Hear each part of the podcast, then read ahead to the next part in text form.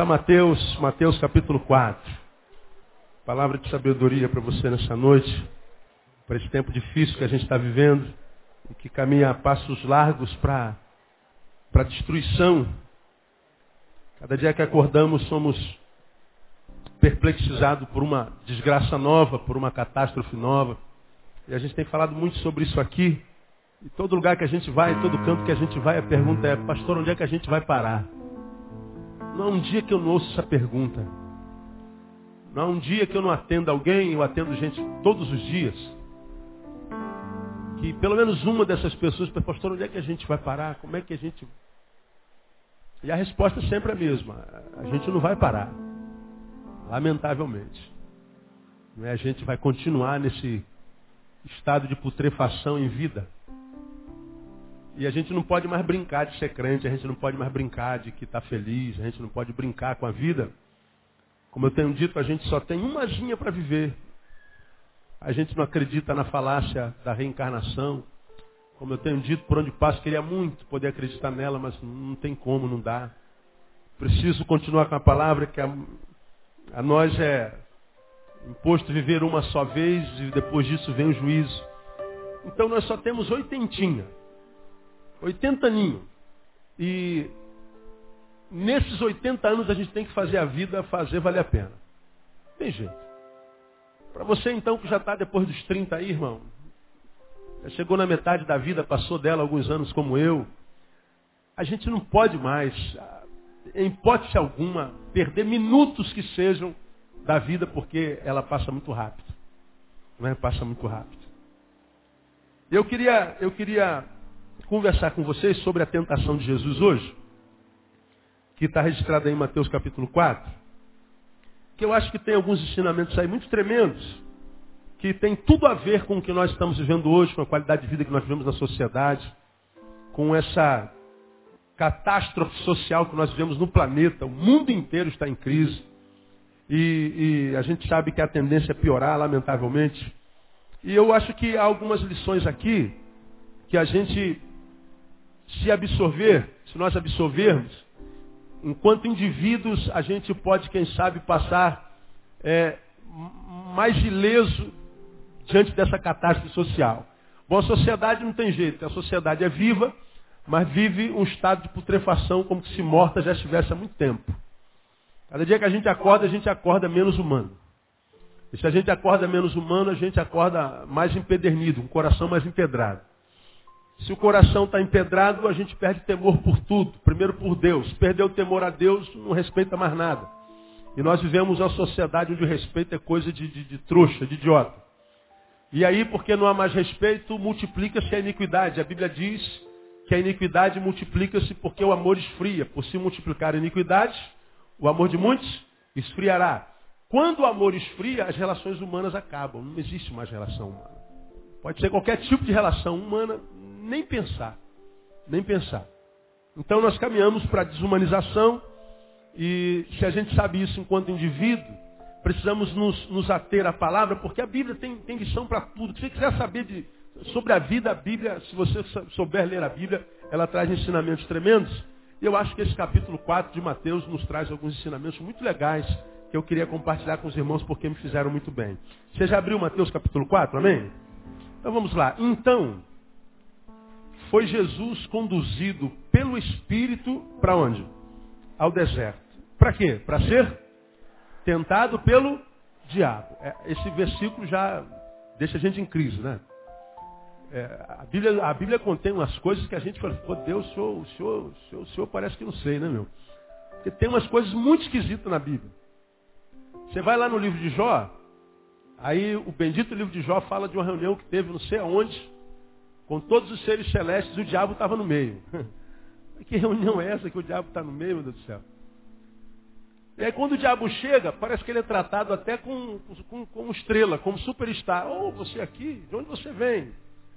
Aí o diabo diz, eu vim lá do meu playground. Eu vim de rodear a terra e passear por ela.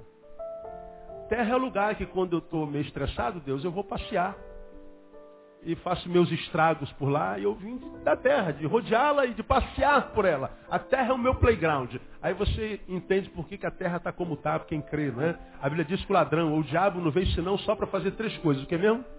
Matar, roubar e destruir. E ele nessa reunião lá no capítulo 1 de Jó diz, eu vim de passear pela terra. Eu me divirto quando eu mato, quando eu roubo, quando eu destruo. E a gente vê isso acontecendo de uma forma muito estranha naquela reunião. E o pior é que naquela reunião Deus chama a atenção do diabo para Jó. Em vez de guardar Jó, colocá-lo debaixo das suas asas, como a galinha guarda seus pintinhos, ele chama o, o, a atenção do diabo para Jó. E no final das contas ele entrega Jó na mão do diabo. E aí acontece aquilo que aconteceu com Jó, que a gente conhece a história toda. Aqui, a gente vê Deus, mesmo Deus da reunião de Jó, agora não mais entregando a Jó na mão do diabo, mas ele está entregando a quem mesmo? O próprio Jesus. O Espírito o conduziu ao deserto para ser tentado. E lá aconteceu assim, ó. Tendo jejuado 40 dias e 40 noites, evidentemente, depois teve o quê? Fome. Chegando então o tentador, disse-lhe, se tu és o filho de Deus, manda que estas pedras se tornem pães.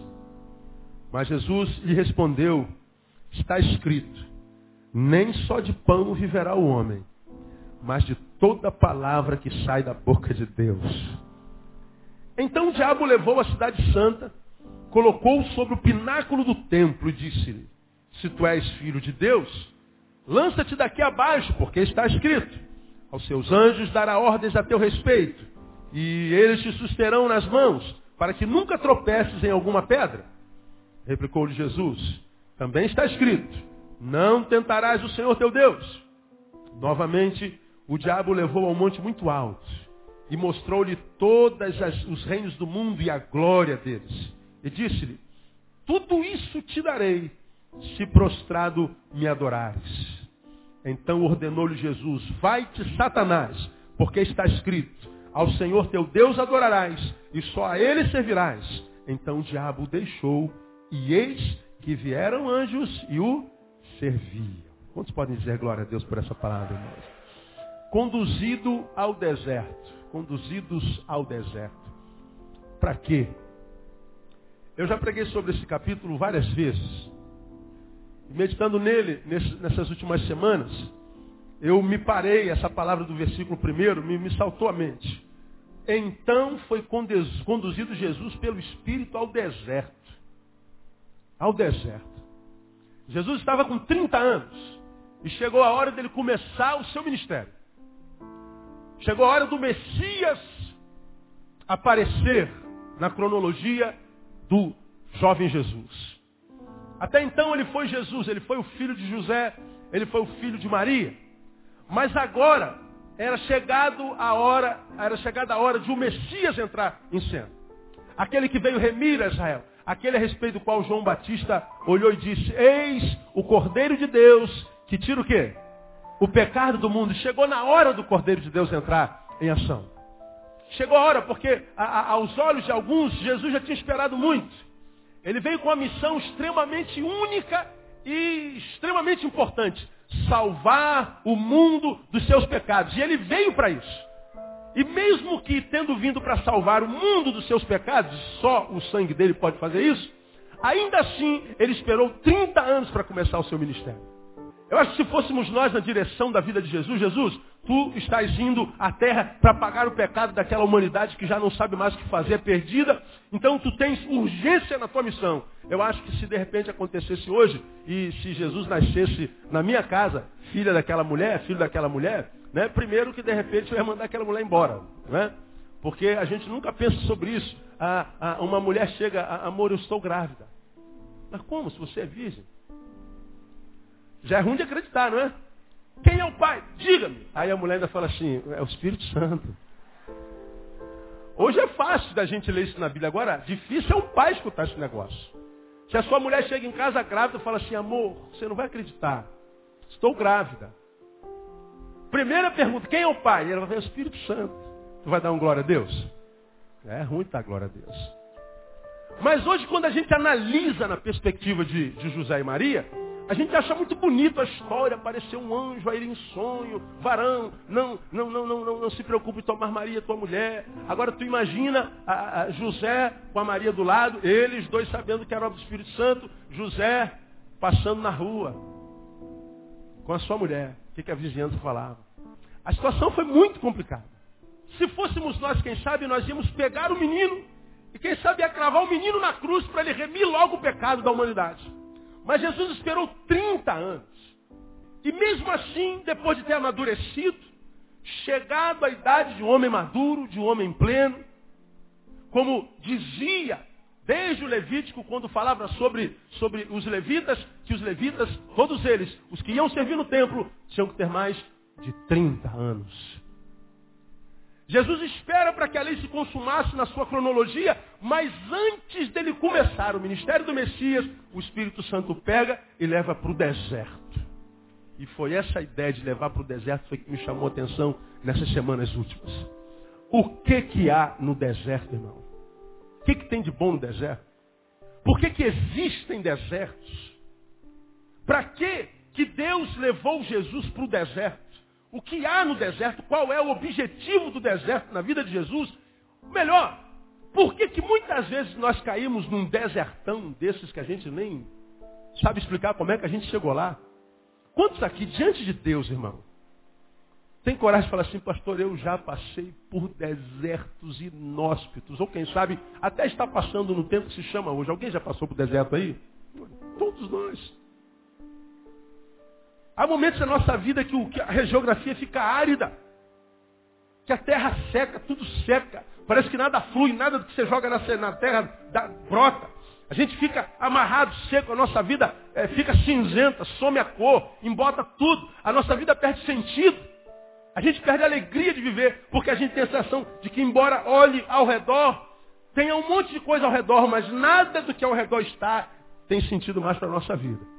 E há muita gente que quando passa pelo deserto, acaba se suicidando. Há muita gente que quando passa pelo deserto não suporta a solidão do deserto, a agonia do deserto, a, a dor do deserto, a amargura do deserto e morre no deserto. Quantas pessoas estão assim? Agora o interessante é que esse deserto, que é um lugar do qual todos nós fugimos, que nós hoje usamos como símbolo de abandono, um lugar que nós usamos como símbolo de dor, como um símbolo de tristeza. Ninguém quer ir para o deserto. Todo mundo quer ir onde está o povo, onde está todo mundo. A gente quer estar no lugar onde há festa, onde há barulho. A gente quer estar no lugar onde tenha tudo, menos deserto. A gente quer estar no lugar onde tenha tudo, menos nada. Nada não, pelo amor de Deus. Mas é interessante que exatamente para esse lugar que Deus conduziu o Deus homem. Conduziu Jesus para lá. Ora, se Deus levou Jesus para o deserto, há alguma coisa no deserto de bom. Porque se Deus é pai e ama o seu filho, a gente sabe que o pai não quer nada de mal para o filho. Pelo contrário, a gente só quer coisa boa para os nossos filhos. Quantos aqui são pais, por acaso? Levanta a mão, deixa eu ver quantos pais ou mães nós temos aqui. A maioria de nós temos filhos. E se você é pai como eu, você sabe, nós queremos para o nosso filho o mesmo que nós tivemos, que tivemos por acaso, isso que nós queremos para eles. O que, que nós queremos para os nossos filhos? Digo vocês. Mais do que nós tivemos para os nossos filhos. Nós olhamos para os nossos filhos e queremos dar o melhor. Nós nos desenvolvemos, nós trabalhamos em dobro, nós acordamos mais cedo, dormimos mais tarde. Nós, nós nos dobramos para dar o melhor para o nosso filho. Ora, se a Bíblia diz, se vós sendo maus sabeis dar coisas boas aos vossos filhos, quanto mais vosso Pai Celestial. Se eu que sou mal, olho para Tamar e dou o melhor, dentro da minha possibilidade, se você que é mal, olha para o teu filho e diz assim, filho, você vai ter muito mais do que o papai teve, que a mamãe teve, e você é mal. Imagina Deus. Você acha que Deus teria prazer em levar seu filho para um lugar onde é símbolo de dor, de abandono, de tristeza? Agora, se Deus levou Jesus para o deserto, e muitas vezes permite que nós passemos por desertos, por lugares áridos, por momentos em que do lado de dentro fica tão seco, a tristeza resseca tudo que há lá. As agonias, as adversidades, o medo, o pavor, as síndromes que acometem a pós-modernidade. Cada dia parece uma síndrome nova por causa daquilo que a gente vê acometendo a nossa geração. E a gente vai sendo tomado por um monte de sensações malignas e emocionais. E a nossa vida vai perdendo sentido. E quando a gente menos percebe, nós estamos no fundo de um poço. E a gente descobre que nem a presença de Deus para nós vale alguma coisa.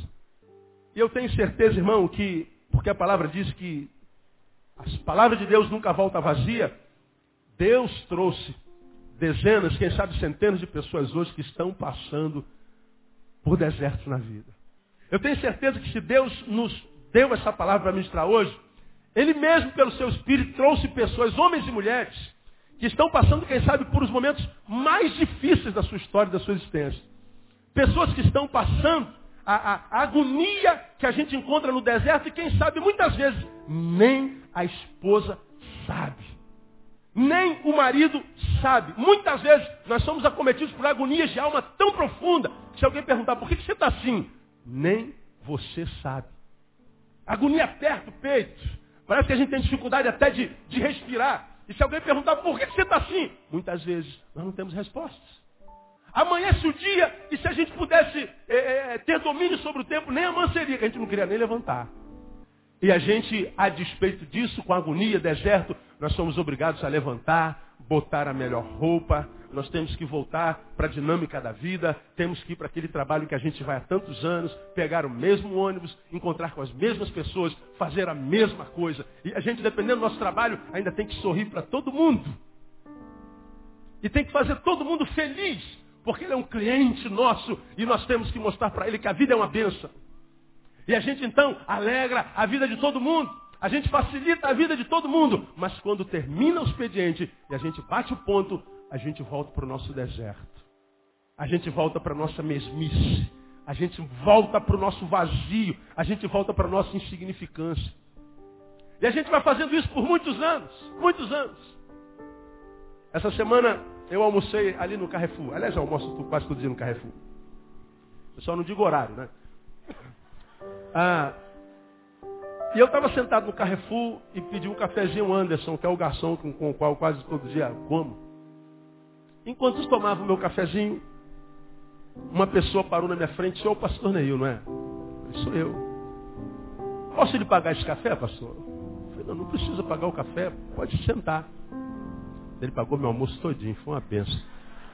Aí, ele sentou e falou assim, pastor, posso fazer só uma pergunta? Falei, pode, se for uma só é lucro. Né? Tem gente que senta, pergunta 20, né? Mas pode. Ele parou com a caneta na mão e ele, ele sentado à mesa. Antes de perguntar, ele ficou rodando a caneta dele, como quem está com vergonha de perguntar. Ele começou a rodar a caneta. Eu falei, você vai perguntar ou não vai? Meu cafezinho está acabando. Ah, pastor, não sei como é que eu faço essa pergunta para o senhor. Com a boca. Fica à vontade. Posso perguntar, pastor? Posso. Pode. Aí ele botou a caneta no bolso e perguntou simplesmente isso. Como a gente faz, pastor, para transformar a nossa vida em vida? Como é que a gente faz para transformar a nossa vida em vida? Eu falei, você frequenta a Betânia? Não, nunca entrei na sua igreja ouço seus CDs. E aí eu fiz outra pergunta. Você está falando de qual vida? A sua? Ele pegou a caneta de novo. Começou a rodar de novo. Ele estava muito nervoso. Como você ficou em silêncio, eu falei para ele, é sobre a sua vida. Né? Portanto, eu estou diante de alguém que não está vivo. E ele botou a caneta no bolso. É, pastor. Eu não estou vivo. Aconteceu exatamente o que aconteceu agora, um silêncio. Porque um homem vivo conversava com um defunto existencial. Eu falei, quando é que a sua vida fugiu de você? E ele falou, não faço a menor ideia, professor. E aí ele começou a falar. É empresário, está com um dinheirinho legal, tudo em ordem, não deve um centavo para ninguém. A esposa está bem, os filhos estão estudando numa boa escola. E saúde intacta. Qual o teu problema? Ele falou, o meu problema? Eu não tenho. Grande parte de nós aqui sentados, ao ouvir a história de um homem como esse, falou assim, puxa, pastor, eu queria viver a vida dele. Porque eu estou todo endividado. Meus filhos estão se transformando em capetas. Meu marido é um canalha. Minha esposa uma porca. Minha vida espiritual é uma farsa. Todo mundo pensa que eu sou, mas eu sei que eu não sou. De modo que se eu pudesse me transportar para a vida desse homem, era glória. Só que aquele homem, na vida dele, não era feliz. E eu vou dizer para você o que eu já tenho dito aqui há tantos anos. O fato de não ter problema e ter angústia gera no ser uma angústia muito maior do que aquela angústia que nos alcança quando nós temos problema. Porque você está aí, eu estou muito mal, pastor, porque eu estou duro. Há uma razão para você estar tá mal. Eu estou muito mal, pastor, porque meu casamento está acabando. Você tem uma razão para estar tá mal. Eu estou muito mal porque eu estou com um problema psicológico. Você tem uma razão para estar tá mal. Eu estou muito mal porque eu estou com um problema biológico. Eu estou doente. Você tem uma razão para estar mal. Eu estou muito mal porque a minha esposa é como é, meu marido é como é, minha sogra mora onde mora. Você tem uma razão para estar mal. Mas e quando a gente está mal e não tem razão para estar? Pastor, existe isso? Se você está mal porque você está mal, espere você ficar bem. Para você ver se você não vai ficar mal também. Parece estranho isso, né? Mas é a mais pura verdade. Há momentos que a angústia nos toma e nos leva para um deserto que é só nosso. Agora o que eu quero ministrar para você nessa noite é o seguinte: o deserto não é sinônimo do abandono de Deus na nossa vida. Como aconteceu com Jesus, acontece com muitos de nós. O deserto pode ser a expressão do amor de Deus que está nos preparando para algo grande, como fez com Jesus. O deserto na vida de Jesus foi colocado no caminho de Jesus, porque Jesus tinha algo tão grande para fazer, que se ele não se preparasse para tal, até Jesus, porque era homem, podia fracassar. Então deixa eu falar uma coisa para você. Você talvez esteja passando por desertos hoje. E até hoje, tua alma estava te dizendo equivocadamente, Deus se abandonou. Não. De repente, Deus foi quem te jogou nesse deserto. Amém? E se Deus te jogou nesse deserto, esse deserto não é símbolo de maldição, é símbolo de bendição. Nesse deserto, Deus vai te ensinar algumas coisas que você não aprenderia se você estivesse no meio da massa. Então peça ao Senhor, dá-me espírito de discípulo para que eu aprenda. Diga, irmão que está do seu lado, que Deus te dê espírito de discípulo nesse deserto. Porque o deserto é uma escola. Então aqui, a partir de agora, deixa o Espírito Santo de Deus ministrar no teu coração. Não fica com vergonha de chorar do lado desse marido que não sabe o que, que você está passando.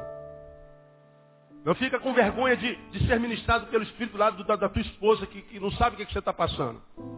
Não tenta fugir daqui, porque com certeza, se Deus sabe que você está no deserto, liberou essa palavra para você que está no deserto aqui, é porque Deus está começando a responder os teus clamores.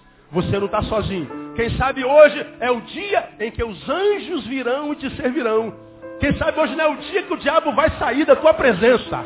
Quem sabe hoje não é o dia, irmão. Então fica ligado. Deixa o Espírito Santo de Deus me estar no teu coração. Tira a máscara. Não entra nessa de botar. Isso não é comigo. Eu não passo por problema, pastor. Eu sou do reteté, do fogo, do sapatinho de fogo. É, Jesus também era, irmão. E eu acho que Jesus era um pouquinho mais santo que você. E ele estava no deserto. Eu acho que Jesus era um pouquinho mais santo que você. E ele lá no Getsemane falou, Deus, se for possível, afasta de mim esse cálice. Jesus suou de medo. Jesus suou de agonia. Seu suor se transformou em sangue. E eu acho que Jesus era um pouquinho melhor que você, sim ou não? Então trata de tirar sua máscara. Porque eu acho que Deus quer ministrar no teu coração nessa noite. O deserto nos é imposto muitas vezes por Deus porque o deserto é uma escola. Portanto, quem quer passar por deserto e chegar do lado de lá melhor tem que se transformar num discípulo. Porque um deserto, o deserto é uma escola que nos ensina três coisas só, que eu vou compartilhar com os irmãos hoje. A primeira coisa que a gente é, é, aprende no deserto, que o deserto nos ensina, o deserto nos ensina a discernirmos a diferença entre o muito importante e o do essencial. É no deserto que Deus nos ensina a, a discernirmos a diferença entre o que é muito importante na minha vida, mas é muito importante, pastor, sim, mas há alguma coisa que é mais importante do que o muito importante, que é o essencial, que é o imprescindível. Se nós não aprendermos nesse tempo que nós não podemos acreditar em nada que nossos olhos veem, nós não podemos acreditar em nada do que nossos ouvidos ouvem, nós não podemos acreditar em nada do que está à nossa volta. Quem é que acredita no que hoje, irmão? Eu sei que é um monte de gente sentada aí, que é, nesse mesmo momento está sentado, isso aí é mais um safado, esse pastor é mais um safado que está dando golpe, ele deve estar tá fazendo uma lavagem cerebral de todo mundo, nada do que ele fala é verdade. Em quem que a gente acredita? Acreditar em que pastor? A gente acredita em pastor, a gente acredita em político, a gente acredita em polícia. A gente acredita em quem? A gente acredita no quê? Você põe a mão no fogo por quem? Você acredita na sua esposa? Você acredita no seu marido? Pastor, que é isso, pastor? Não faz isso não. Eu não estou falando nada, só estou perguntando. Você põe a mão no fogo para alguém hoje? Não. Então se eu não ponho a mão no fogo por ninguém, e preciso conviver no meio desses muitos alguém por quem a mão no fogo eu não ponho, eu tenho que conviver com eles sem depender deles, quando o assunto for de vida e morte. Então tem que saber discernir a diferença entre o que é muito importante e o que é imprescindível, o que é excepcional, o que é essencial. E lá Jesus aprendeu muitas coisas que ele entendeu muita coisa que era muito importante e muita coisa que era essencial. E eu quero a, a, a compartilhar com você. E antes disso, eu vi ontem o filme Vivos. Foi ontem, amor? Que a gente estava em casa e tal. Vimos o filme Vivos. Vivos é aquele avião que caiu lá nos Andes e onde o pessoal ficou mais de 60 dias e comeram carne humana. Quem viu esse filme aí? A maioria dos irmãos. É um filme muito antigo. Eu revi esse filme. Estavam no alto da montanha. Acabou a comida. Muitos dos, dos passageiros morreram. E eles então, depois de tantos dias, já não aguentando mais, eles começaram a comer a carne dos seres humanos. E uma cena me chamou a atenção. Depois de 60 dias, eles foram mais altos na montanha, para ver se achava o rádio para passar um, um socorro para alguém ouvir. Eles não acharam rádio. Mas um dos jovens achou um pedacinho de chocolate numa mala. E nessa mesma mala, ele achou um tubinho de pasta de dente. Quando ele achou uma mala e achou um pedacinho de chocolate, ele pegou naquele chocolate, depois de 60 dias comendo carne humana, passando frio. Ele comeu aquele chocolate, ele pegou aquele chocolate e deu um brado. Achei, sabe o que? Chocolate! E ele ficou enlouquecido porque achou chocolate. E ele abriu aquele chocolate e comeu vorazmente, como quem estava comendo a mais importante, a mais saborosa de todas as comidas. Mas não, não é que o chocolate seja a coisa mais importante do mundo, mais necessária do mundo. É porque ele estava 60 dias comendo gelo e carne humana. E quem come carne humana 60 dias, quando encontra um pedacinho de chocolate, um chiclete que seja, ele está comendo aquilo que na vida dele, naquele instante, é a coisa mais importante do mundo. Agora, aqui, porque a gente está comendo picanha todo dia, algumas de vocês se dão ao luxo de não comerem chocolate porque estão gordas. E chocolate tem caloria, engorda. Porque nós não estamos lá no alto daquele morro passando fome. Nós nos damos ao, ao, ao luxo de irmos no rodízio de carne, lá no Montana Grill, na Barra, Chitãozinho Chororó. E a gente senta porque está com os amigos e quando vai lá no buffet, só pega o quê? Alface, tomate, é, agrião, taioba. Né? Só come mato. A unção de Nabucodonosor.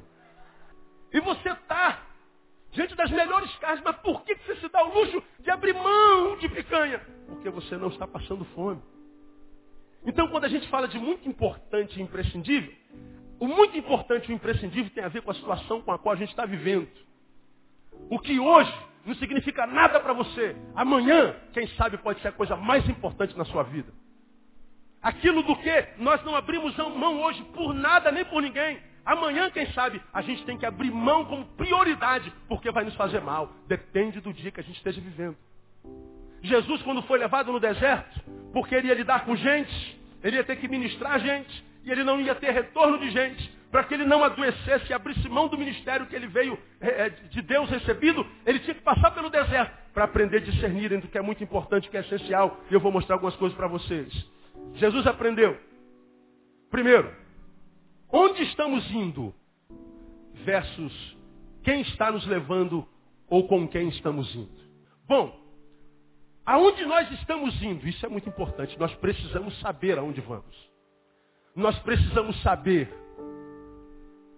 aonde queremos chegar. Nós precisamos estabelecer alvos. Nós estamos aqui nesse destino e temos que traçar planos para a nossa vida e saber onde é que nós queremos chegar. Nós precisamos saber onde estamos pisando. Isso é muito importante, mas saber com quem nós estamos indo ou como nós estamos indo, isso é imprescindível. Veja o versículo primeiro, irmão, por favor. Então foi conduzido Jesus pelo Espírito aonde mesmo? Me ajudem. Ao deserto. Para onde Jesus estava indo? Para o deserto. Jesus sabia para onde ia. Deserto. Agora, se você pudesse escolher ir ao deserto ou não, o que, é que você escolheria? Não. Ninguém escolhe o deserto. Então, para onde ir é importante, mesmo que seja para o deserto. Mas, saber quem é que nos está conduzindo para lá, ou com quem nós estamos indo para lá, isso é imprescindível. Por quê? Porque o deserto, que é uma geografia que ninguém deseja, se torna um lugar de bênção na nossa vida, dependendo de quem nos está levando para lá. A geografia final, mesmo que seja um deserto, que nenhum de nós deseja, Dependendo de com quem nós estamos indo, aquela geografia de morte, de dor, de aflição, de agonia, dependendo quem nos conduz para lá, ela pode se tornar uma geografia de vitória e de bênção. Quem é que estava conduzindo Jesus para o deserto? O Espírito Santo. Se você pudesse escolher o deserto, escolheria não. Mas se o Espírito Santo falasse assim, filho, eu tenho um plano para você no deserto. Você gostaria de ir pelo deserto com o Espírito Santo, sim ou não? Portanto, com quem nós estamos indo é imprescindível. Aonde nós estamos indo é muito importante. Então aqui eu paro para conversar com vocês um pouquinho. Você sabe para onde você está indo, meu irmão? Você sabe que rumo você está dando à sua vida? Você sabe o que, que você está estudando? Você sabe o que, que você está trabalhando para se tornar? Você sabe para onde é que você está conduzindo a sua vida hoje? Se nós sentássemos aqui hoje, fizemos um planejamento, uma planilha da tua vida, você sabe o que, você está fazendo dela? Você sabe a luz do caminho que você está trilhando hoje, onde é que você vai estar daqui a cinco anos? Essa semana nós sentamos com uma das nossas filhas, a maior, e ela falou assim, pai, eu quero fazer o último ano do segundo grau, mas eu quero fazer para a AFA, para a Academia da Força Aérea. Aí nós fomos lá no colégio onde tem terceiro grau com, com a AFA. Aí chegamos lá, a AFA tinha acabado. Falei, filha, acabou, como é que vai ser? Aí a moça falou assim, não, mas tem para o IME, para o Instituto Militar de Engenharia, que é do Exército, e temos para o ITA, Instituto Tecnológico de Aeronáutica, que também é profissional. E se você fizer o curso para o IME e para o ITA, você ainda está mais preparado do que para a AFA. Aí eu falei, pera, deixa eu conversar com a minha filha aqui. Filha, o que, que você acha? Aí minha filha deu o parecer dela, dei meu parecer. Vimos quanto é que custa o curso, se dava para pagar, se não dava para pagar. Aí perguntamos se tinha bolsa, aí tem uma prova do bolsão. Aí ontem de manhã ela foi lá, fez a prova do bolsão. Quarta-feira a gente vai saber de quanto é a bolsa, se vai ter bolsa, se não vai ter bolsa. Nós estamos tramando, planejando. Nós estamos construindo o caminho da minha filha mais velha. Nós estamos começando a cavar no, na, na, selva existencial dela com a foice, a, a, a, desbastando os matos para que ela chegue aonde ela está sonhando chegar. E a gente vai dando respaldo, a gente vai dando estrutura, infraestrutura. E nós, como pais, estamos vibrando com isso. Aí depois que ela fez a prova, nós chegamos em casa. A moça já pensou? A gente na formatura da oficial Tamara, da tenente Barreto, olha aí. Minha filha oficial da aeronáutica, do exército, sei lá, alguma coisa qualquer. Eu vou estar tá lá, né? Todo bonitão vendo a minha princesona lá. Oh, minha filha está chegando lá. Minha filha chegou lá, porque é o caminho, é ela onde, onde ela quer ir. Agora, minha filha vai se tornar oficial? Eu não sei. Vai depender de com quem ela se relacione nesse curso. Vai depender da relação que ela tem com Deus durante o caminho. Vai depender de com quem ela anda vai depender daqueles que a ajudarão a se tornar aquilo que ela sonha se tornar. De modo que onde ela quer chegar, nós já sabemos. Isso é muito importante. A gente tem que planejar o nosso futuro. Agora, até chegar lá, a gente tem que se preocupar com quem é que nos está conduzindo lá. Porque a pergunta que a gente faz todo dia quando ora a Deus, é lá que tu queres a Tamara? É o Senhor quem nos está conduzindo para que ela se torne isso que ela quer se tornar? Será que isso não é cilada do diabo? É o Senhor quem quer ela lá ou só o sonho do coração de um pai apaixonado? Porque chega lá é importante, mas nós precisamos saber quem é que nos está conduzindo. Amado, deixa eu falar alguma coisa para você aqui no nome de Jesus. Eu tenho me encontrado com centenas, dezenas, quem sabe milhares de pessoas que sabem onde querem chegar, mas não estão tomando cuidado com os meios para chegar até lá. Aqui me ouvindo, eu posso olhar para algumas dezenas de jovens como preguei domingo passado, tem um potencial maravilhoso. Que se na mão de Deus, Deus vai usar como príncipe, como uma princesa. Mas são pessoas que estão rodeadas de pessoas que nunca permitirão que você chegue lá. São pessoas que desconstruirão e desconstroem o que Deus está querendo construir. Porque a Bíblia diz que as más companhias fazem o quê? Corrompem, corroem os bons costumes. Isso quer dizer que o que de bom em nós é gerado pode ser corrompido, pode ser destruturado. Um pouquinho de fermento faz o que mesmo, hein? Leveda toda a massa. Portanto, eu não posso só sonhar, eu não posso me absorver por um sonho com o desejo de querer chegar lá. Sonhar só não basta.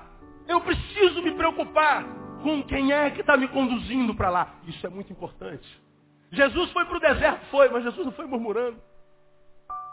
Jesus foi para o deserto, mas não foi perguntando, não foi blasfemando, não foi reclamando. Ô oh, pai, por que, eu tenho que vir para cá? Eu sou Deus igual o Senhor, por que, que é, pô? Não. Quando ele percebeu que era o Espírito Santo de Deus, ele falou, se é o Espírito do meu Pai que me leva, onde quer que ele me leve, aquele lugar vai ser bênção na minha vida. Da mesma forma, meu irmão, se você está passando pelo deserto e você tem a plena convicção de que é o Senhor quem está te conduzindo para lá, vai em glória. Vai em glória. Vai dando glória, porque aquele deserto vai ser o melhor lugar da tua vida no nome de Jesus.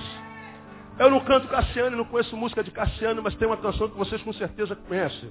Ah, é, se tiver doendo, glória. É, precisando, é, louve. Está doendo, louve. Quem sabe de onde é essa música aí? Cadê? Cadê um cantor? Não tem ninguém. Vem cá, irmã. Sabe quando é essa música? Então corre aqui no Hope Hope. Um, dois, um, dois, um, dois. Essa música me veio à cabeça.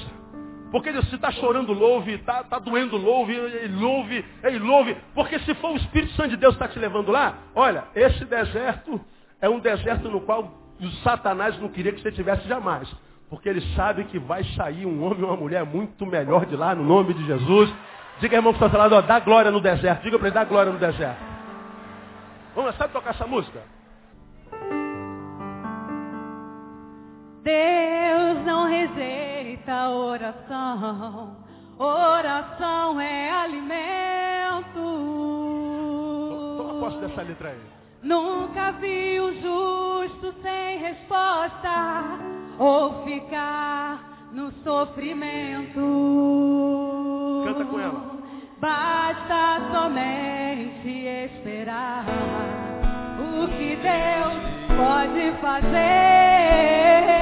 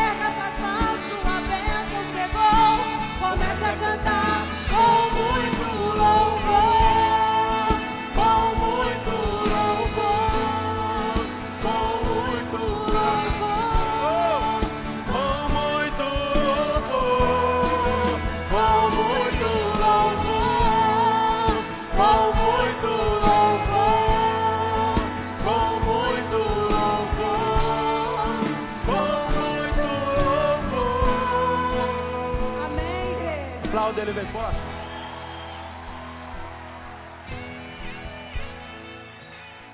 Dependendo de quem te levou lá, seja lá onde for esse lugar, mesmo que seja deserto, esse lugar é uma benção.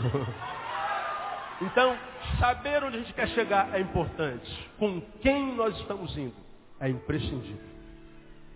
Alguns estão chegando ao topo, mas não foi Deus quem levou.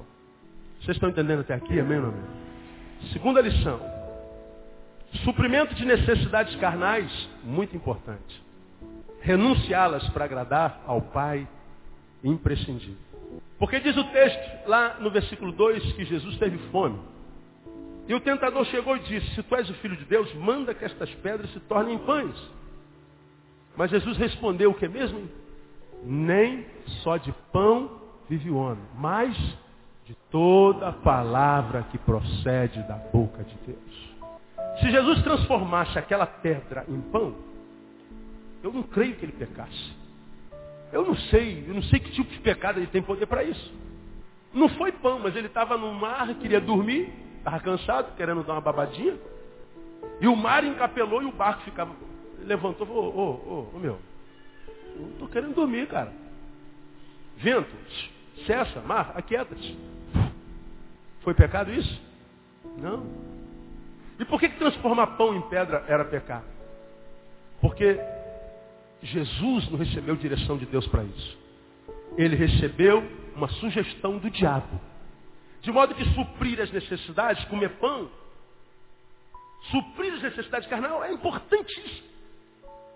Mas há momentos na vida que nós temos que renunciar isso para agradar ao Pai, porque não foi o Pai que mandou. Aqui pão não é sal de trigo não, irmão. Entra todo, todo tudo que faz da nossa vida vida. Emoções, por exemplo. Quantas mulheres estão casando com qualquer um que está com medo de ficar sozinho? Quantos homens com 30, 35 está casando com qualquer uma? Não porque Deus disse assim, ó, esse é o teu varão, é a tua varoa, mas com medo da solidão. Aí tem que mentir para si. Pastor, o Senhor me disse que é ela. Pastor, o Senhor me disse que é ele. Quantos casamentos nós já não fizemos que acabou na primeira semana? Foi Deus que disse mesmo? Ou foi o teu coração? Quantos empresários começando negócio com gente que não quer negócio com Deus? E quebra a cara. Quantas pessoas cedendo a todos os seus impulsos carnais, em nome de uma pseudo-liberdade, se vê escravizada por, a, por essa liberdade, pela libertinagem. Quantos crentes estão amarrados e nem sabem que estão amarrados, mas amarrados estão porque simplesmente habitam alguns lugares, frequentam alguns lugares, que se alguém for endemoniado, ele não pode nem abrir a boca, porque o diabo sobe na garupa dele. Porque sabe que está no lugar onde o Espírito Santo não mandou que ele estivesse. Semana passada eu falei, eu estava passando o canal em casa, aí passou o, a, a, o programa da, da Furacão 2000. Aí estava lá aquelas menininhas, né? Aí eu estou passando a, o canal, aí eu vejo uma ovelha da nossa igreja lá com a mãozinha na cintura. Eu falei, olha que bonitinha, que gostosinha. Aí eu peguei o telefone liguei para ela na mesma hora. Fiquei na secretaria, vê o telefone da irmã fulano e tal. Ô irmã, como vai? Ô pastor, o senhor ligando para mim? Oi, tudo bem, querida? Bem. Não, que eu vi a irmã aqui no baile da Furacão dormiu na televisão. Aí ficou muda do lado de lá. Eu falei, será que eu matei a menina, meu Deus do céu? Tomara que não, senão não sei para onde ela vai, né? Você passar ali no, no cabana, ah, dá para fazer um culto ali na igreja. Fala, Jeová. Se liga. Infiéis. Não sabeis que a amizade do mundo é inimizade contra Deus? Portanto, qualquer que quiser ser amigo do mundo, constitui isso o quê? Inimigo de Deus, seu mané. Seu crente bundão. É o que você é. Um crente de merda. Se amanhã um daqueles precisar buscar socorro em alguém de Deus, alguém que tem vida, que tem autoridade espiritual, você vai estar do lado dele, ele não vai olhar para a tua cara. E se ele morrer, Deus cobra de ti. Seu porcaria. O que é que tem, pastor? Para mim nada. Morra lá. O problema é seu. Agora esse texto diz que embora eu deseje algumas coisas, eu não estou dizendo que todas as coisas são pecados, há coisas que embora eu deseje, eu posso abrir mão para agradar o Deus que me serve. Jesus podia transformar aquela pedra em pão. Mas como não foi Deus quem disse, transforma, filho, ele não transformou. Ele continuou com fome. Porque ele entendeu que nem só de pão vive o homem. Dá para ficar sem pão durante algum tempo. E quem fica sem pão durante algum tempo, para alegrar o coração do Pai, nunca mais passará fome em área nenhuma da vida. Nunca mais. Agora, quando a gente vive atrás do pão, da carne, a gente vai ter que estar alimentando essa carne a vida inteira e vai ter fome o resto da vida. Então no deserto a gente aprende que o suprimento da carne é importantíssimo, mas agradar o coração do Pai é muito mais. Olha o que Jesus aprendeu mais. Buscar lugares mais altos na vida. Importantíssimo. Ora, pelo amor de Deus, não se contente em estar onde você está. Você pode muito mais. Deus quer te lugar, levar a lugares muito mais altos. Se você é soldado, estude para ser cabo, depois para sargento, depois para sub, depois para segundo, primeiro tenente, vá a capitão, major, tenente coronel, coronel, general de divisão, de brigada e de exército. Vai ser o que você puder. Sonhe, irmão. Porque buscar lugares mais altos na vida é muito importante, é necessário. Todavia, tomar cuidado com o que vai negociar para chegar lá, isso é imprescindível. Buscar lugares importantes. Que, que você vai negociar para chegar lá? É muito mais importante, é imprescindível. Veja o versículo 5. Então o diabo levou a cidade santa e colocou sobre o pináculo do templo, levou para cima, para o alto. E disse, tu és o filho de Deus, lança-te daqui a paz, porque está escrito, aos seus anjos dará ordens a teu respeito, e eles te susterão nas mãos, para que nunca tropeces em coisa alguma. Replicou-lhe Jesus, também está escrito, não tentarás o Senhor teu Deus. De que tentação Jesus estava falando? Sabe da qual? Da fama. Você imagina, Jesus, você vai subir no alto, no pináculo do templo, eu te levo lá. Queres fama? Eu te levo. Tu sobe. Porque lá está escrito assim, ó, os anjos vão te servir, vão o que você quiser. Então, se o Senhor, que está começando o ministério, se jogar daqui de cima, aí imagina, vem aquele anjão, né? de, de, de asas assim, é, é, maravilhosas. Aí te pega na mão e te coloca lá no centro de Jerusalém. Ó, o senhor já começa com a moral grande, né? Satanás tocou numa ferida que há em todos nós. E foi na mesma que ele tocou em Eva. E a gente muitas vezes não percebe. Todos nós acreditamos que o pecado do Éden foi a maçã, tadinha da maçã. A maçã nem estava lá. A gente botou a maçã lá porque era fruto bonito e agradável aos olhos e ao paladar. Mas não diz que é maçã. Agora, comer do fruto, quando ela chegou lá, colocou a mão no fruto e comeu, ela já tinha pecado há muito tempo. Comer a maçã foi o fruto do pecado. O pecado já estava frutificando. Porque o pecado aconteceu muito antes. Porque está escrito assim, foi assim que Deus disse, não podereis comer nenhuma árvore do jardim? Ela disse, não, eu posso comer de todas elas, só não posso comer daquela ali. É por que não? É porque Deus disse que o dia que eu comer a gente morre. Aí o diabo disse o que mesmo? Quem se lembra? Certamente não morrereis. Ou seja, Deus mentiu. Sabe o que, que acontece, Eva? Deus sabe que se você comer daquela árvore, Eva, você vai se tornar como quem mesmo? como Deus. Conhecendo todas essas coisas. Eva, se você comer, você vai se tornar um Evão. Você vai se tornar grande. Você vai se tornar semelhante ao Altíssimo. Você vai ficar poderosérrima. Você vai ficar famosa. Eva então foi lá com a ambição da fama, do poder e da glória e comeu fruto. E o fruto se tornou o símbolo do seu pecado. Todos nós precisamos sonhar. A gente não morre quando a morte chega, a gente morre quando os sonhos se vão. Você já aprendeu isso aqui? Parou de sonhar, você morreu. É só esperar o dia do seu enterro. A gente morre no dia que a gente parou de sonhar. E ninguém que sonha se é saudável sonha em retornar. Sonha em ir mais para frente. A gente sonha para cima, nunca para baixo. Se a gente para de sonhar, nossa vida estagna. Como a vida é dinâmica, quem está parado está andando para trás. Quem está andando para trás, logo, logo, some, desaparece. Não é verdade?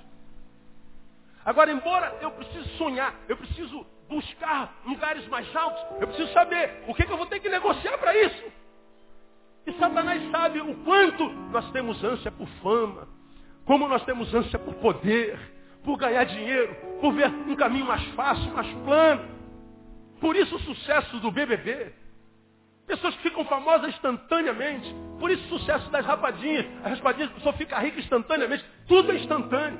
Tudo é na hora.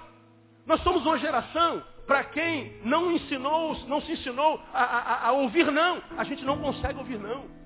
A gente só quer sim o tempo inteiro. A gente quer estar lá em cima, a gente faz qualquer negócio, vendemos a nossa alma, a gente faz negócio com capeta, a gente quer chegar lá em cima. E há muita gente que chega lá em cima, e quando chega lá em cima tem que vestir uma máscara, porque não pode mais dizer que lá em cima foi o pior lugar onde ela chegou. Não é porque o lugar é ruim, é porque aquele lugar é o deserto dela. Porque embora seja um lugar de muitas coisas boas, não foi Deus quem o colocou lá.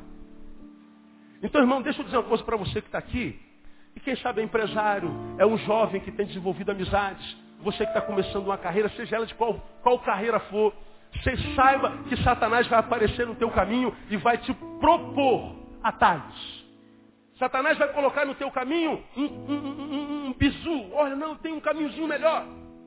Eu sei como te faço para você chegar lá. Eu sei um atalhozinho melhor. Eu sei um caminhozinho mais fácil. Para que esse sofrimento todo? Eu te levo lá. Deixa comigo. E você muitas vezes vai.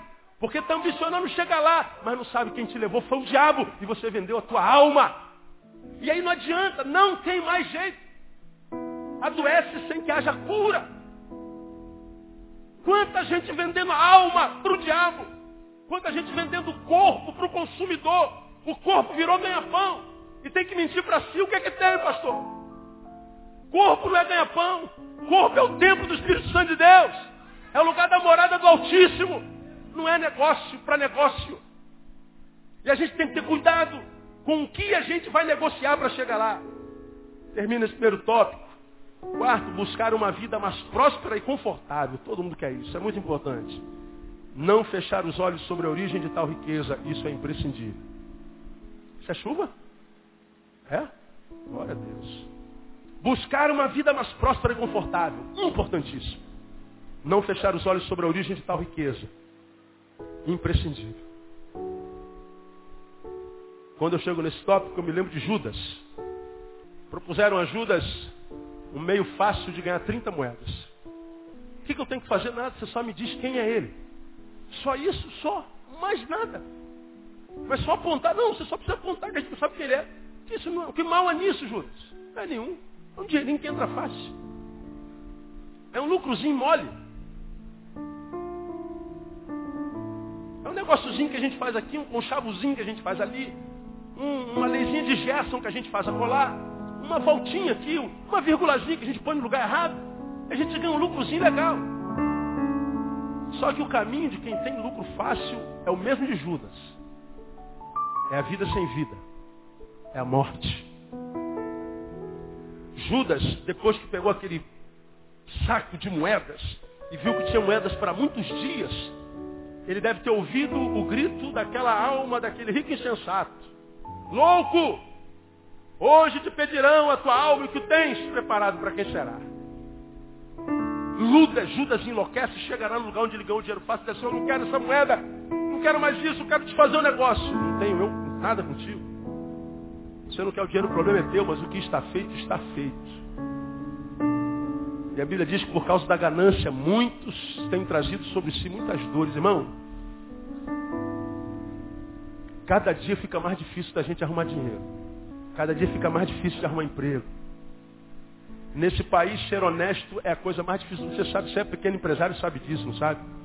Se você quiser legalizar teu negócio todo, você pena, você sofre.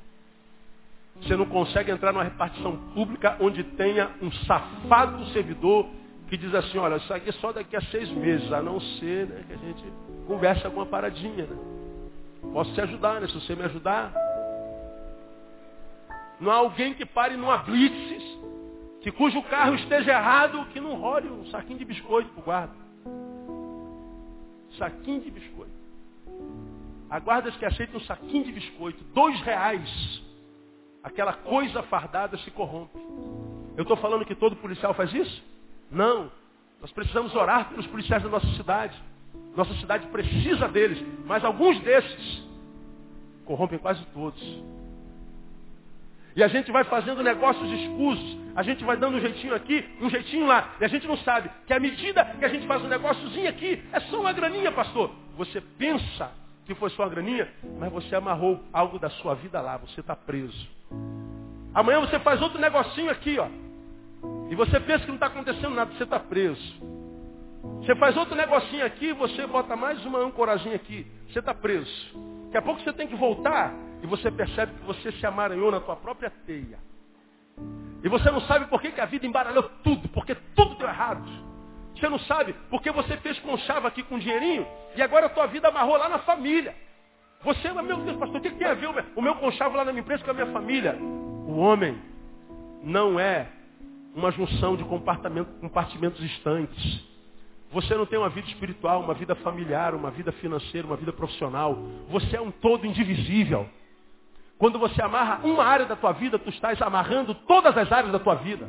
Quando você faz conchavo numa área da tua vida, você está a, a, anulando a liberdade de todas as áreas da tua vida, porque você não é uma junção de compartimentos distantes. Você é um todo indivisível. E a gente não sabe por que, que a nossa vida está amarrada em tantas áreas. E geralmente aquela na qual nós temos conchavos não está. Mas você não sabe que aquilo lá é o que está influindo aqui. A Bíblia diz, e ela não pode mentir, que tudo que o homem semear, isso também o que, irmão? Sei falar. Você semeou corrupção? Vai colher corrupção. Semeou no terreno do diabo, no terreno do diabo colherá. Semeou inimizade, inimizade colherá. E lá no deserto, Muitas vezes Deus nos leva para que nós ali, sozinhos e longe de tudo, nós possamos refletir, meu Deus, onde é que eu errei? E você então vai ver onde é que foi os lugares onde você amarrou teu burro, como diria a vovó. Para que você então se arrependa e aprenda a discernir entre o que é muito importante e o que é imprescindível. Eu não faço a menor ideia para quem seja essa palavra aqui, mas que eu sei que essa palavra, irmão, é uma declaração do amor de Deus pela vida de algum de vocês? Ah, isso é. Você sabe o que Deus está falando aqui hoje, filho? Eu estou vendo os caminhos pelos quais você está trilhando. Filho, eu estou vendo como você está trilhando esse caminho. E o que você está fazendo não tem a ver comigo, portanto, quando você chegar lá, terá descoberto que não chegou a lugar nenhum, como eu digo sempre, vai chegar lá doente. O Senhor está dizendo, se for necessário, volta tudo. Fique no prejuízo, porque eu vou honrar a tua fidelidade no nome de Jesus. Isso é o que a gente aprende no deserto. No deserto, a gente aprende uma outra coisa muito importante. A gente, o deserto nos ensina a conhecer o inimigo e suas ciladas. Quer ver uma coisa? Não preciso me aprofundar aqui. O nosso inimigo nos ataca em momentos de fraqueza. Ora, se Jesus passou 40 dias sem comer, sem beber, Jesus não ia chegar perto dele e falar assim, você quer uma morena, alta, bonita, sensual, dos 40 dias no, no, no, no seco? Não. Jesus, o que, que você acha de 100 mil dólares? Se o cara está 40 dias sem comer, o que, que o diabo oferece a ele então? Pão. E sabe o que isso quer dizer? Que o que Pedro disse é verdade. O que, que Pedro disse sobre isso? que o diabo, vosso adversário, anda ao vosso derredor, rugindo como leão, buscando a quem possa tragar. Quando você está andando, saiba, Satanás está ao teu derredor, espreitando as tuas fraquezas, sondando os teus passos. Satanás sabe exatamente onde está o teu calcanhar, caso teu nome seja Aquiles. Satanás sabe exatamente onde é que ele vai atacar você. Ele conhece as nossas fraquezas. E é lá que ele vai nos atacar. Portanto, vigia o lugar da tua fraqueza. Clama ao Senhor por esses lugares nos quais você é fraco. Coloca vigias espirituais nesse lugar. Peça ao Senhor para que te dê fortaleza, para que você possa fincar bem as tuas estátuas, para que esses lugares não fiquem desguarnecidos. Porque é lá que o diabo vai atacar. Porque da mesma forma como nada passa oculto aos olhos de Deus, nada passa oculto enquanto produção aos olhos do diabo. Lá no deserto a gente aprende a, a conhecer Satanás. Nós aprendemos no deserto que Satanás não respeita nem considera vítima qualquer, mesmo que essa vítima seja um Deus homem. Ele atenta a todo mundo. Ele ataca todo mundo. Nunca imagine que você chegou a um estado tal de espiritualidade que Satanás já não vê mais você, que já Satanás já não se preocupa com você. Não imagine que você é imune às suas fraquezas. Não se iluda. Quando nós nos convertemos e nos tornamos uma nova, criatura em Cristo Jesus, a nova criatura ela não é sepultada, ela é controlada. Mas esse velho homem, se for alimentado, ele volta a dominar a nossa vida e a nova criatura perde força. A gente acaba extinguindo o Espírito Santo de Deus. Satanás não ama ninguém. Satanás não respeita ninguém. Satanás não tem consideração por ninguém. Ele tenta todos. E se puder, ele mata, ele rouba, ele destrói. Eu quero terminar dizendo que dele vem pão, dele vem fama e dele vem até motivação espiritual. Prosperidade financeira não é sinônimo da bênção de Deus. Porque lá no versículo 7, 8, novamente o diabo levou um monte muito alto, mostrou-lhe todos os reinos do mundo e a glória deles. O que, que o diabo prometeu? Tudo isso te darei. Se fizeres o quê? Prostrado, me adorarás. Ele está dizendo, você quer o quê? Grana? Você quer fama? Você quer dama? Você quer o quê? Glória? Está vendo toda a glória de todos os reinos? Tudo isso eu posso te dar. Satanás está dizendo, eu posso prosperar você. Você só precisa se prostrar e me adorar. E a gente hoje vê as igrejas formando uma geração de parasita que só quer ficar rico. Uma geração de parasita que só quer ter, ter. Quando fala em bênção é sempre ter, ter. Quando a igreja vem ensinar, quando o assunto é bênção, não é ter, é ser. Porque quando a gente é, a gente tem. E não precisa nem pedir. Porque a Bíblia diz, busca primeiro o reino de Deus e a sua justiça. E todas as outras coisas vos serão acrescentadas. Você não pede bênção, a bênção vem até você. Deuteronômio 28 diz, todas essas bênçãos virão sobre ti e te alcançarão. Crente não corre atrás de bênção, a bênção corre atrás do crente. De modo que eu não preciso pedir pão, eu não preciso pedir carro, eu não preciso pedir casa. Eu preciso pedir ao Senhor que me dê um espírito faminto pela justiça e pelo seu reino. De modo que se eu entrar no reino, no reino não há, não há fome, irmão. No reino não há necessidade, o reino é de Deus. Esse reino tem um rei. E o nome desse rei é Jesus de Nazaré. Dentro desse reino, Davi diz, foi moço, agora sou velho, nunca vi um justo padecer necessidade, nem a sua descendência mendigar o pão. Não existe necessidade. Quando a gente está dentro do reino, a necessidade acontece para os que estão fora do reino, cujos olhos estão voltados para as coisas, que ele diz, nós não precisamos correr atrás delas, elas correm atrás de nós, elas nos são acrescentadas. Como o Senhor diz, busca primeiro o reino, Ele está dizendo, cuida do que é meu, filho. Porque do que é teu, quem cuida sou eu.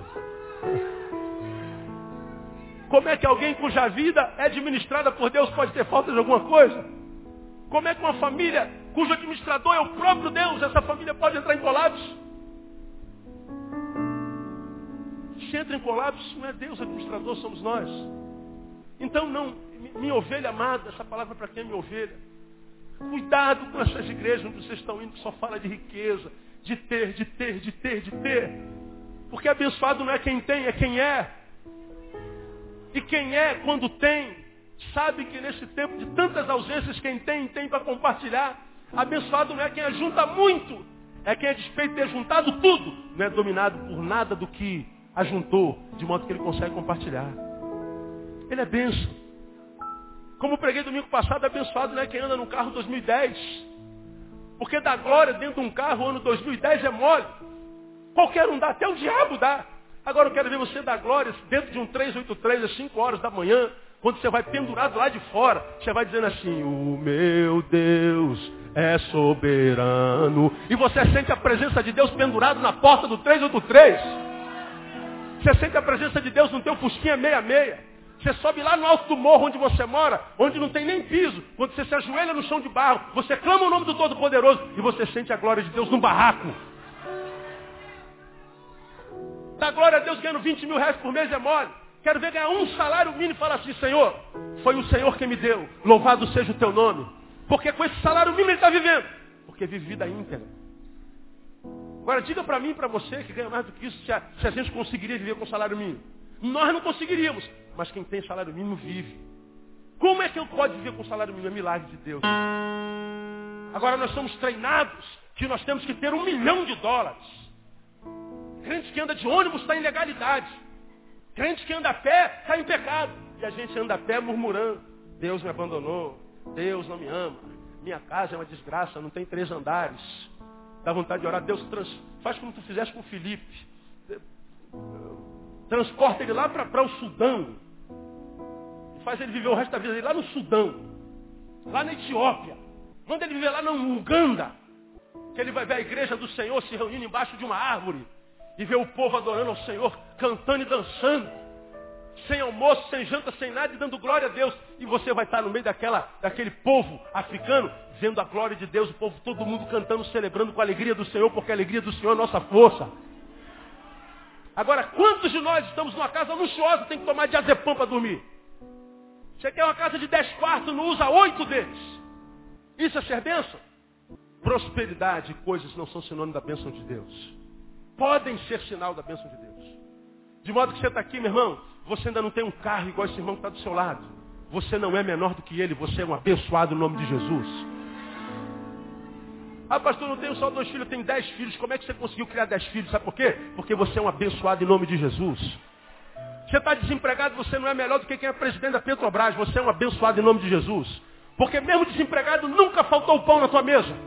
E a gente precisa se permitir tomar por um sentimento de gratidão ao Senhor. Porque ações de graças criam ambiente para o Espírito Santo de Deus agir. O deserto nos ensina a conhecer o inimigo de suas ciladas. Por último, o que, que o deserto nos ensina? Nos ensina que sempre há recompensa para a nossa fidelidade. O texto termina dizendo, então o diabo o deixou. E eis que vieram anjos e o serviam. Você aprendeu, portanto, hoje que o deserto e os palácios são a mesma coisa, dependendo de quem nos levou para lá. Se você está no deserto, foi Deus quem te levou lá, foi o Espírito Santo quem fez isso, esse lugar é um palácio. Agora, se você está no palácio foi o diabo quem te levou lá, você está no deserto. Depende de quem nos levou até lá. Você aprendeu que lá você vai conhecer o diabo e as suas artimanhas. E aprendeu que a prosperidade nem sempre é bênção do Senhor. Você pode estar cheio da grana, está infeliz. Vive uma mentira.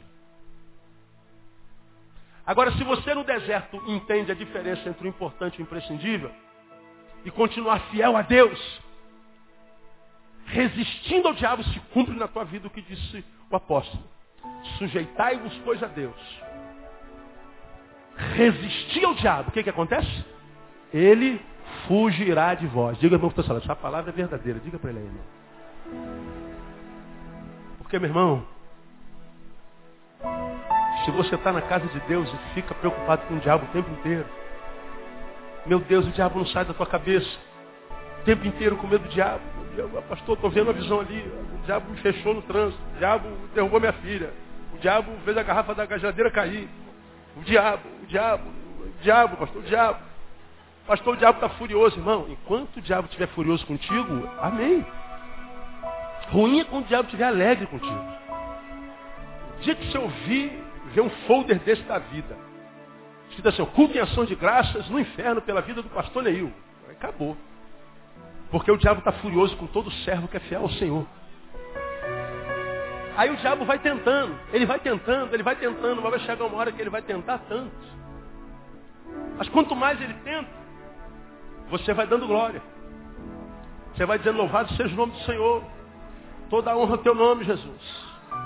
Senhor, então louva, está doendo, louva, simplesmente louva e louva e louva.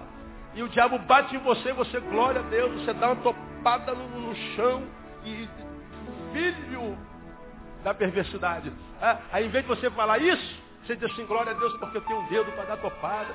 Roubaram o meu carro, oh, que desgraça. Não, graças a Deus eu tenho um carro para ser roubado. Tem gente que nunca teve carro e eu não estava dentro desse carro. Aí você vai ver que o carro rouba. Falamos de manhã, o irmão, o carro dele pegou fogo aqui na porta da igreja. Aí contou para um amigo dele que é evangélico, meu Deus, Satanás fez isso contigo, Satanás não pode ganhar essa moral não, a gente tem que envergonhar Satanás. O cara é dono de uma agência, chegou na terça-feira e deu um carro para ele de graça. Como é que você acha que o diabo fica no negócio desse? Se, se Deus te dá, tu dá glória. Se Deus te tira, tu dá glória. Se você está com saúde, da glória. Perdeu a saúde da glória. Passou no concurso da glória. Foi mandado embora da glória. Meu Deus do céu, esse cara dá glória por tudo. Aí o diabo se esquece desse cara para aí que não adianta tentar esse homem, meu Deus do céu. Vamos trabalhar com aquele ali que ele murmura por tudo. Todo mundo nele ali. Aí o diabo te larga. Não adianta. Você está resistindo ao diabo, você não se deforma da qualidade de adorador para murmurador. Porque é o que ele quer. Você está bem da glória, você está mal da glória, está feliz da glória, está triste da glória. A tua glória não depende, depende de circunstância. Ele sabe que não adianta mudar nada do lado de fora, porque do lado de dentro é um adorador. E dá glória. Mas meu Deus do céu, eu vou parar com esse negócio, esse garoto vai me matar. Eu não aguento mais trabalhar em cima desse garoto aí. Agora pega o outrozinho, igual esse aí que está sentado do teu lado aí. Se a namorada não beijou, me mata, Deus. Celular não está ligando mais, acabou o crédito. Ó oh, Deus, me mata.